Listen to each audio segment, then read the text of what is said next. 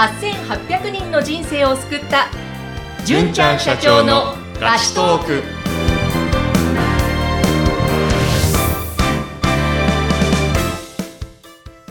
こんにちは。ピーチ株式会社の尾崎です。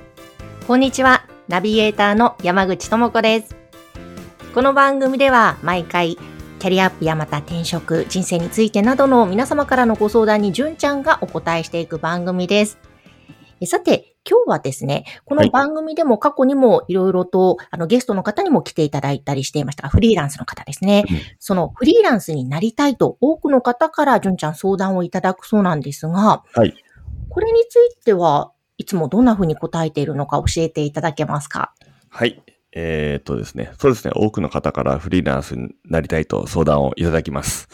で、まあ、なりたい方たち、まあ、どうしてフリーランスになりたいのかっていうのを聞くとですね、会社に縛れたくないとか、まあ、リモートワークしたいとか、うんまあ、人から指示をされたくないとか、あと好きなことを仕事にしたいとか、収入増やしたいとか、まあ、様々な理由があるんですけども、はい。まあ、実際にはフリーランスに向いている人と、まあ、向いて向いていないと、まあ、そうではない人がいるんじゃないかなと思ってまして、まあ、今日はその、あえてですね、フリーランスに向いていない人についてお話ししていきたいなと思います。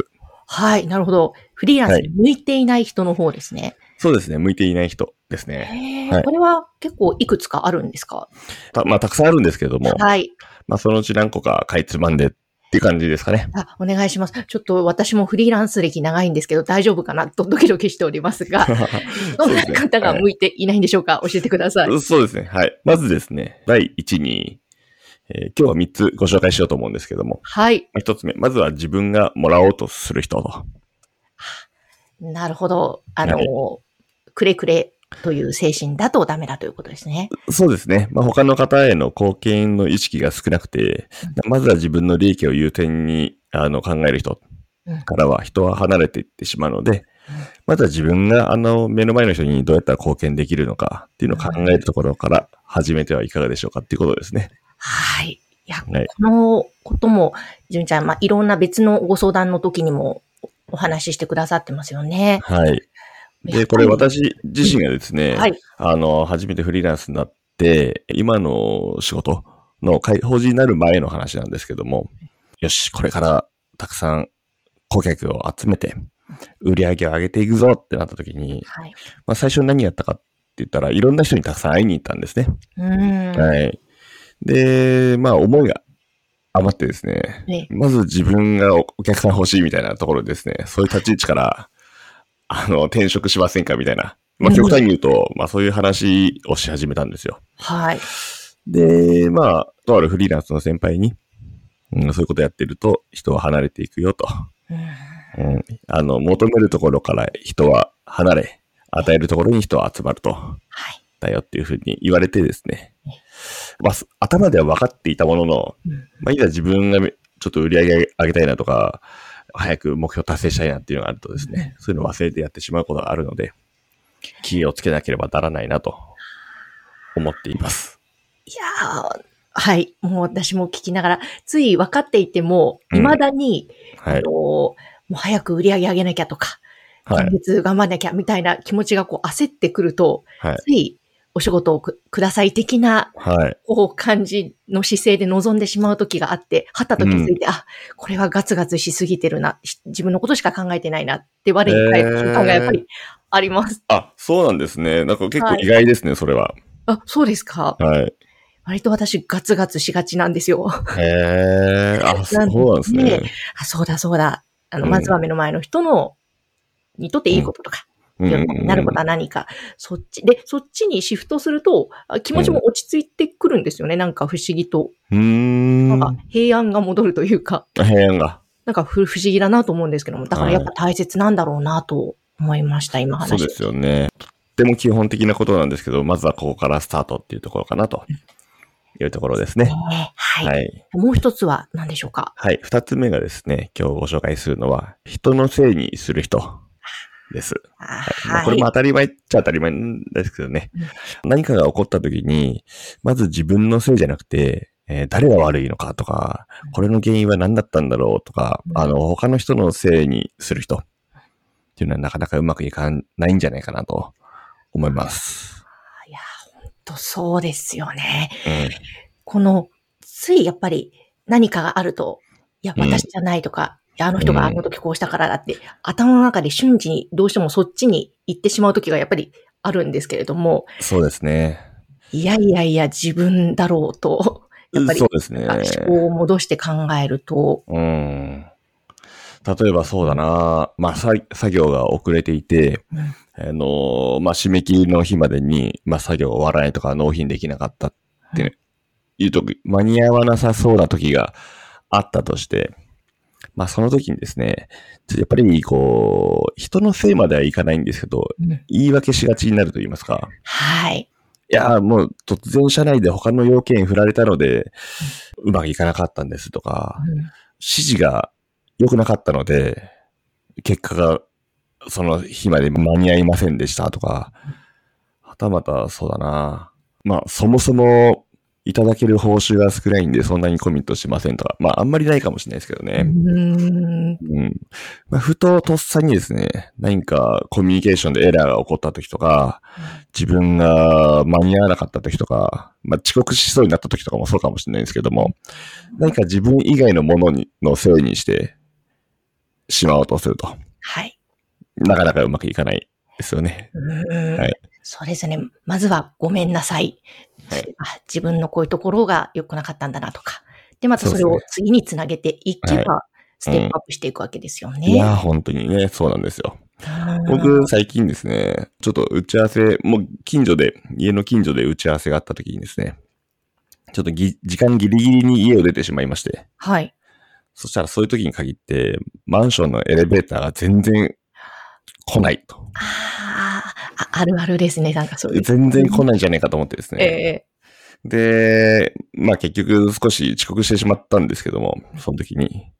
で、思わずですね、あの、すいません、マンションのエレベーターが来ませんでしたって 言いそうになりかけてですね、えええやばいな、つって、これは相当やばいな、と自分で思って、いや、もっと早めに準備して、あの、望むべきでしたと。うんいうことですね。思ったと。いうことが最近ありました。なるほど。いや、もう身に覚えがいろいろあります。ありますよね。あります。でうんやっぱり、あ、言っちゃっているということもありますし、うーん。はい。そうだ。その、言う前に自分に、こう、問いかけることが大切ですね。いやー、本当にね、そうですよね。なんかリマインドされなかったから、できなかったんですとかう、ーん。